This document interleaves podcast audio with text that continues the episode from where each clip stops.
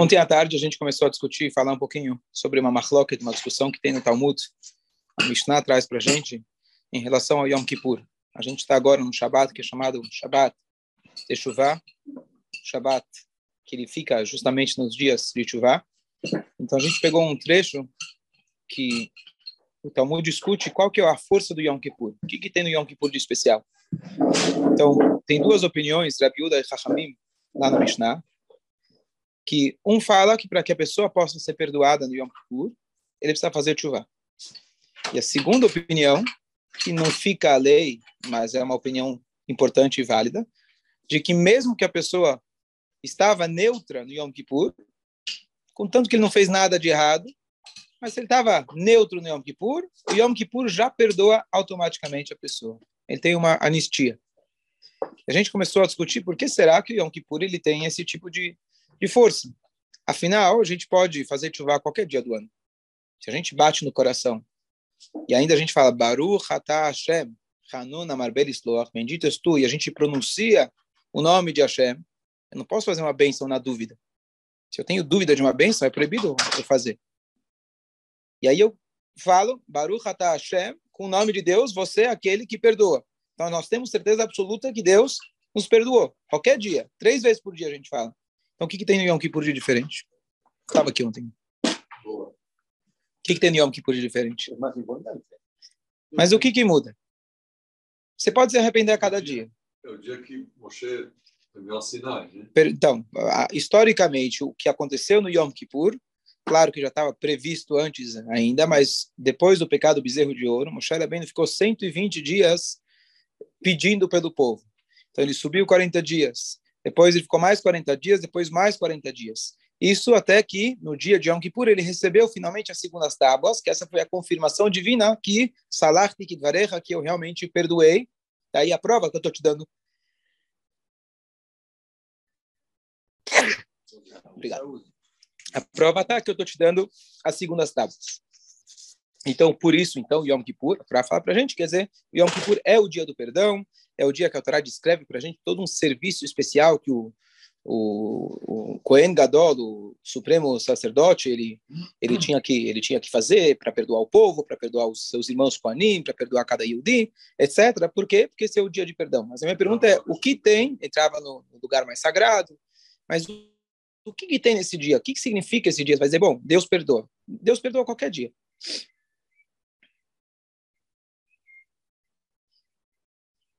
Pecados que. Né? Ó, então a gente falou, estava aqui ontem, à tarde? Estava à tarde. Aí a gente falou, ó, tá dando, já dando a cola. Então, primeira, primeira coisa, existem pecados que eles só são perdoados no Yom Kippur. A Mishnah traz para a gente né, os pecados que são mais pesados, aqueles que a pessoa tem pena de morte, etc. A pessoa tem que esperar até o Yom Kippur. Então, até o Yom Kippur, a pessoa fica em estado de congelamento, tá bom? Não vai ser castigado por isso, mas vamos esperar até o Yom Kippur. E a pergunta é, o que, tem a ver? Que, que, é, isso só fortifica a nossa pergunta. O que, que tem no Yom Kippur que Deus fala, oh, hoje vou te dar uma anistia? Por quê? O que, que tem de diferente nesse dia? Se alguém foi lá e pecou no dia, é especial, mas o que, que tem de especial nele? Essa é a minha pergunta. O que, que tem de especial nele que Deus fala, olha, hoje, um dia antes do Yom Kippur, a pessoa fez determinado pecado, vamos supor, Deus fala, não, Hoje não vou te perdoar. Volta amanhã que eu te perdoo. Peraí. Se foi sincero, me perdoa hoje. Se não foi sincero, o que, que tem amanhã? Não, ou se a pessoa pecou um dia depois de Yom Kippur. Vai esperar um Vai ter que esperar um ano inteiro. Se a pessoa pecou de Yom Kippur, depois de Yom Kippur, vai ter que esperar um ano inteiro. Seria o quê? entrou, no... Sim, o que, que tem? Só Yom Kippur. Só Yom Kippur. É, é uma delas? Se a pessoa entrou impuro no templo, então teria que esperar até Yom Kippur para perdoar. O que, que tem Yom Kippur? Eu entendi. Nesse dia foi dado as luchot. Tá bom. Mas qual é a lógica? O que, que acontece nesse dia que Deus fala, ó, hoje, hoje você está liberado? Pode ser como uma celebração, porque como foi dada nesse dia, é nesse dia que se celebra. Por exemplo, Boa. um rei normal. Boa. Um rei, o rei, quando faz aniversário, ele pode perdoar. Boa. Boa, perfeito. É isso a gente aprende da Torá, muito bom. Então a Torá conta pra gente lá quando o Yosef ele foi interpretar os sonhos dos dois prisioneiros lá, o, o, o que era o padeiro e o copeiro, ele falou, olha, o dia, o Yom Muledet Paró está chegando, o dia do aniversário do Paró está chegando, e aí ele vai levantar as fichas, vai que dá sorte, né? Pode ser que... E aí ele falou, olha, um vai ser morto e outro vai ser, um vai viver, outro vai ser morto. Então ele dá, já que é meu aniversário, um dia especial. Boa. Então, o que que acontece no dia do aniversário? Ele é bonzinho? Você festeja? Hã? A gente festeja, mas do quê? É. O rei está feliz, bom, eu nasci nesse dia, estou renovando o meu reinado. Vamos começar de novo. O que, que acontece conosco? O que, que acontece no dia de Yom Kippur? Tá, vai, tá batendo a trave, vai. Zero a ficha? Por que zero a ficha? Por que zero a ficha? Um ano, um outro, não, um ano novo. Um cara que casa, está escrito a pessoa quando casa, o dia do casamento é como se fosse Yom Kippur para a pessoa. Então, tudo bem, o cara aceitou casar, perdoa os pecados, até que vai ter sogra, né, vai ter que lidar com o casamento, até que eu entenda. Né, mas Porque é um Fala. renascimento também para a pessoa. Vai ser um renascimento. Boa. Quando a pessoa nasce, ela nasce sem pecado, Boa. sem nada. Boa. Então, eu vou falar que é quase um renascimento, porque na verdade o renascimento seria em Rosh Hashanah. E aí entra naquela pergunta que a gente falou outro dia, peraí, deveria ser o primeiro Yom Kippur, depois o Rosh Hashanah. Mas aí estamos aí tamo batendo na... na, na tá começa um novo ciclo.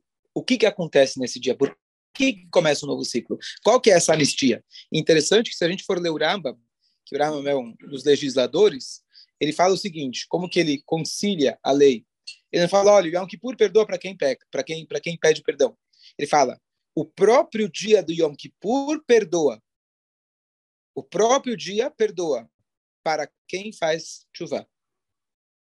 É diferente do que ele fala, ah, o Yom Kippur, é, quem faz chuva, o Yom Kippur perdoa. Ele fala, o próprio dia perdoa, dando a impressão que já funciona, sem fazer nada. Aí ele fala para quem faz chuva. Ou seja, se você fizer chuva hoje, é uma força. Se você fizer no Yom Kippur, é como se fosse estar passando um trem. A única coisa que você precisa fazer é entrar. É, O tesouro tá lá, só precisa saber a senha do copo. Só precisa. Não, não precisa nem senha, você precisa querer. Só querer. Não precisa nem a senha. A senha, o tesouro está aberto. Isso que é o Yom Kippur. O tesouro está aberto. É só você querer pegar. Diferente de outro dia que você precisa conquistar para conseguir o tesouro, na, na, na, na analogia que você fez. É? Então, é, o Wi-Fi está aí. Você precisa só se plugar. Tá aí, está à disposição de todo mundo. Não precisa colocar senha, está aberto. É só você se plugar. Então, a linguagem que ele usa, apesar de que a lei segue a opinião que fala que você precisa fazer chuvá, mas mesmo na lei final ele dá margem, ele fala, olha, o próprio dia do Yom Kippur perdoa para quem faz chuvá. Então ele não coloca, olha, quem fizer chuvá, Yom Kippur perdoa. Então, se qua non, precisa fazer chuvá para o Yom Kippur perdoa. Ele fala, o Yom Kippur perdoa para quem faz chuvá. Um detalhe, fazer a chuvá é um detalhe, como se fosse. Então, o que, que tem de tão especial nesse dia? Somos um só. Ó, então, tem a ver com o nascimento, tem a ver com o fato que nós todos somos um só. Então, na verdade, o que está dito é que no Yom Kippur se revela a essência do Yehudi. E aqui vem aquela ideia de que nós falamos Avino, Malkein, Deus é o nosso pai Deus é o nosso rei. Por que Hashem ele perdoa a gente? Em geral, vamos tirar o Yom Kippur. Por que, que Deus perdoa? A gente sabe que ele é Hanun Hamarbel, ele perdoa infinitamente. Ele é bom. Muito. Ele é muito bom, mas chega uma hora que... Hã? Ó, então, se você contrata um funcionário e aí ele no primeiro dia atrasa, segundo dia atrasa, terceiro dia ele não faz o trabalho, quarto dia, você vai chega uma hora que você vai falar, bom, não tem sentido, por mais bondoso, não tem sentido eu te manter aqui nessa função. Agora, se é teu filho, você é o dono da fábrica, né? Pai nobre, filho pobre, como que é? Pai rico, filho pobre, filho nobre, neto pobre. Deus nos livre. É, pai, pai nobre, filho pobre. Filho pobre. Então, ele vai ficar lá. Ele vai ficar lá ganhando o salário dele. Por quê? Porque ele é filho. O relacionamento dele com o pai não é baseado na produtividade dele. O relacionamento do filho com o pai, apesar que o pai tem expectativa, mas o relacionamento não partiu do princípio trabalhista. Partiu do princípio que eles são biologicamente pai e filho. E disso ninguém vai, nisso ninguém vai tirar. Então, é claro que eu tenho expectativas de você, mas tem uma parte nossa que não importa o que acontecer, você ainda vai continuar sendo meu filho. Então, no Yom Kippur é o dia que Hashem fala e ele lembra a gente. Ele fala: olha, tudo bem, você não fez o que você devia, você não se comportou como um filho. Mas lembre-se hoje que você é um filho. É por isso que, curiosamente, no Yom Kippur, muita gente aparece na sinagoga. O que, que tem no Yom Kippur que não tem outro dia? É uma chamada. É uma chamada divina que lembra você, olha, lembra de onde você veio, lembra quem você é, lembra seu potencial. E por isso Deus fala, já que esse é o foco principal, eu vou te dar uma nova chance. Porque o nosso elo não está baseado no sua, no sua produtividade. Nosso elo está baseado você é meu filho. Então, você é meu filho, acabou. É isso que você precisa focar. Aí você vai falar, bom, é tão bom ser filho de Deus, é bom, é tão bom estar próximo dele. Quem sabe esse ano eu vou fazer jus, pelo menos um pouco mais jus. Então é isso que acontece no Yom Kippur. Na linguagem da Kabbalah, se revela Yehidah da alma. A alma é trazido que tem cinco camadas. Três camadas, Nefesh, Ruach, Neshama, são aquelas que a gente ajuda o nosso funcionamento no dia a dia. E aí você tem duas que são como se fosse que estão lá em cima. Quer dizer, estão lá em cima, estão aqui dentro, mas estão inacessíveis. Né? Como se a gente fala, tem a parte do, do, do, consciente e do subconsciente. Dentro do subconsciente você também tem vários níveis, coisas que só vão se revelar ou talvez nunca vão se revelar, mas está lá, lá profundo. Isso no nível psicológico. Na alma, nós temos essa mesma ideia, partes da alma que nunca se revelam. Se revelam num dia especial, e é o Yom Kippur. E por isso, então, todos os dias a gente reza três Amidot, Shacharit, Mincha, Arvit. Shabbat, Yom Tov, a gente faz quatro, que a gente consegue atingir o quarto nível. E o único dia no ano que a gente faz a cinco é o Yom Kippur, que a gente de fato consegue atingir. E quando de fato a sinagoga mais lota, é na quinta, quando, quando é antes do toque do shofar, na verdade, que é nesse momento que se revela essa essência da alma. Neila. Neila. Sabe que uma vez eu fiz segurança na CIP? Eu nunca vi tanta gente entrar em Neila. E é, é ilógico, né? As pessoas estão buscando, seja lá onde for, as pessoas que estão... O Yodi, ele se desperta. Você escuta a chamada. Às vezes você, você, você, escuta a chamada, mas é o telefone. Antigamente, quando você tinha vários telefones, vários toques, né? Você escutou esse, na verdade você atende o telefone errado. É, Deus, Deus ele chamou a pessoa. A pessoa, o Yehudi está sempre escutando esses, esses chamados. E por isso que o Yehudi, quando ele vai para outros caminhos, ele também vai, ele vai com toda a força. Porque ele tem um chamado, só que ele está tentando nutrir aquela fome, nutrir aquela, aquela sede, aquela conexão espiritual. Ele, ele vai tentando de algum jeito, até, até ele encontrar o, aí, o telefone certo. É, é, é ilógico. É, ah, completamente, é ilógico, completamente ilógico. Isso que eu falei ontem à tarde, que se você chega numa, vamos supor, você chega numa na porta de uma casa de idolatria e aí tá um cara saindo com a família. Você pergunta, você vem aqui todo domingo? Ele vai falar, claro. Não, não, cara vem aqui toda, veio com a família. Você contribui, claro que contribui. Você acredita, claro, acredita no pai, acredita no, no sócio dele, e etc. Tá bom? E aí agora, sem querer comparar, mas só para a gente entender a diferença, você chega no Yom Kippur, lá no final do Neilá. Aquele cara que chegou, como você falou, para escutar o toque do chofar, que ele entra por último e sai primeiro, não fica nem para o lanchinho, porque Deus me livre, talvez alguém vai ver ele que ele estava na sinagoga. Não pode, não podem perceber, vai ficar lá gravado, eu na sinagoga. E aí você pega ele e fala, peraí, o, você é religioso? Religioso? Eu? Se soubesse o que eu comi hoje de manhã, né? E você frequenta? Não, nunca e você contribui, menos ainda, né? E peraí, mas o que está fazendo aqui hoje então? Falou, como assim? Hoje é um Kippur. Ele não percebe, que nem o Alan falou, que ele não, não tem lógica no que ele está falando. O outro que vai, vai porque ele acredita, ele vai porque ele confia, ele vai porque ele contribui, ele vai porque ele, ele abraça a causa. Esse aqui, o que ele está dizendo? Eu não quero, eu não gosto, eu não entendo, não estou interessado, mas é um Kippur o filho tem que vir. Aniversário do meu pai, não tem como não vir. Eu não tenho como não vir. O que ele está dizendo? Que um filho, ele é filho, apesar de que todo o elo dele, no aparente, desapareceu. Porque o elo dele não é baseado na produtividade dele. É uma só. A nossa Hashem é uma, é uma só. Nós temos uma parte de Hashem, exatamente. Nós temos uma parte de Hashem. Então, é que a gente está indo, a gente é o, é o pai. Exatamente. Então, essa parte, então, é até entrando nisso. É, se nós somos parte de Hashem e a gente peca, e a gente, entre aspas, suja né, a, a alma, suja um pouco Hashem. Então, Sim, essa, sim. essa limpeza também é benéfica Sim, para Hashem, Claro. que ele vai manter. Sim, tipo, sim. Mas essa, essa é a ideia principal que as pessoas não conseguem compreender. Eu repito várias vezes porque eu acho que as pessoas não conseguem absorver essa ideia de que a gente acha que Deus ele criou um sistema de pontos. Ele criou um sistema de pontos, acertou, acertou, errou, errou, errou, e aí chega um dia, apaga, apaga os erros e tudo bem, nota 10 para todo mundo. A gente não entende de que quando a gente de fato faz uma mitzvah e Deus deu a Torá e ele escolheu o povo, ele escolheu criar o mundo, ele se colocou numa situação onde aquilo que a gente faz afeta ele.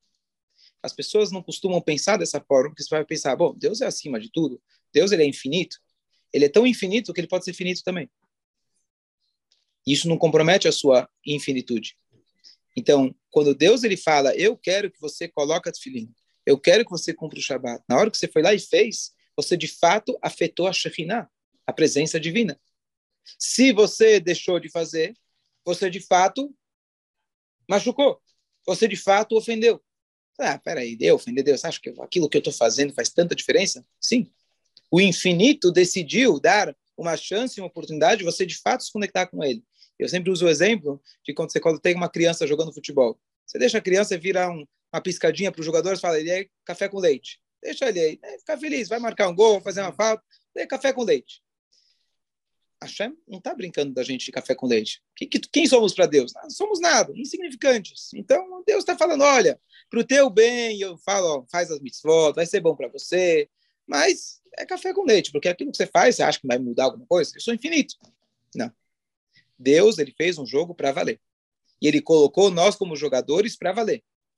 E cada ato nosso é para valer e faz toda a diferença. Então, quando a gente fala de fazer chuvá, eu posso falar em fazer chuvá porque eu errei, ou eu posso pensar uma chuvá mais elevada de que quando eu errei, eu levei Deus junto comigo.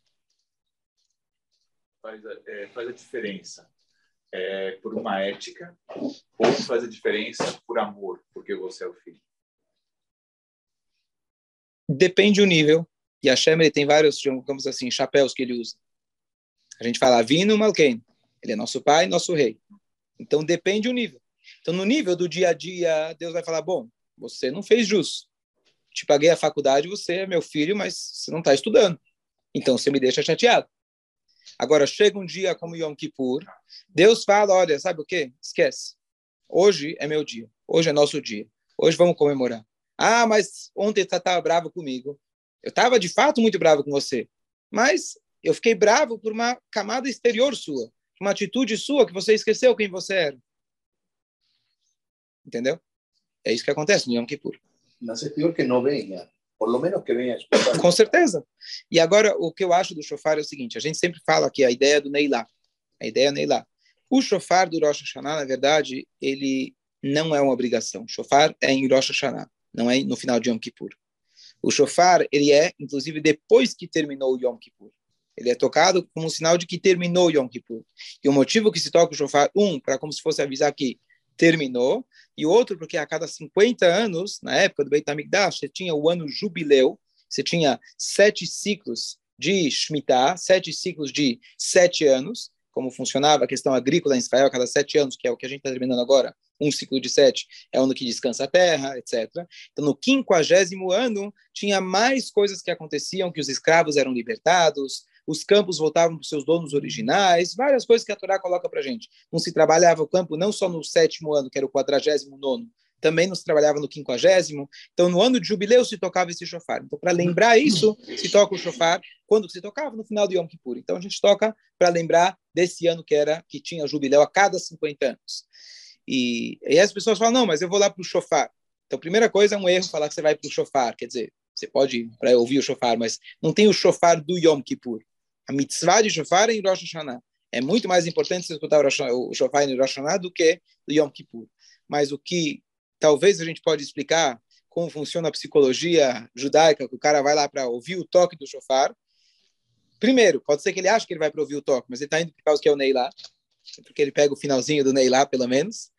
E, e outra, de que existe um conceito muito profundo que diz o seguinte, Tem as mitzvot, que é quando Deus estabelece uma conexão é, condicional conosco.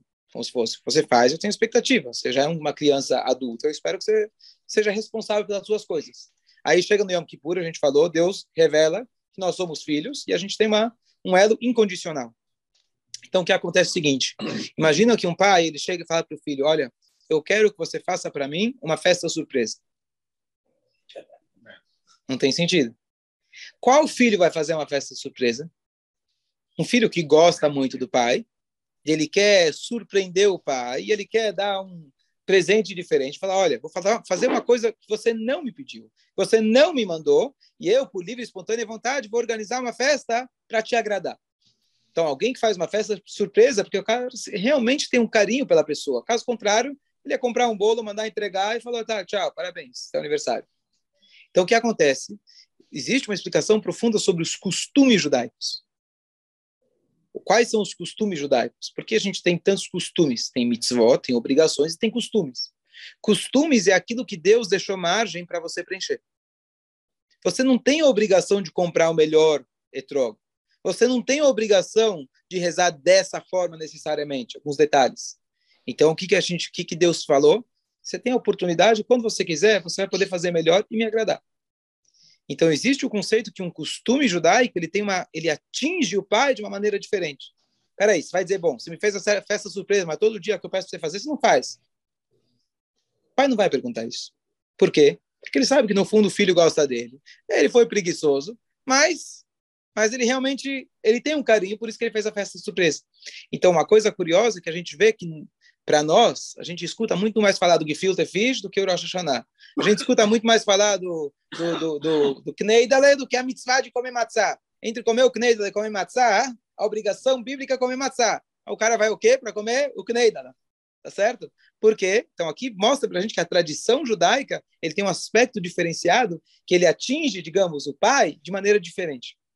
Então talvez eu a minha dedução aí do, do shofar é que a pessoa vem ouvir o shofar. De fato, o shofar não é uma obrigação no final de Yom Kippur.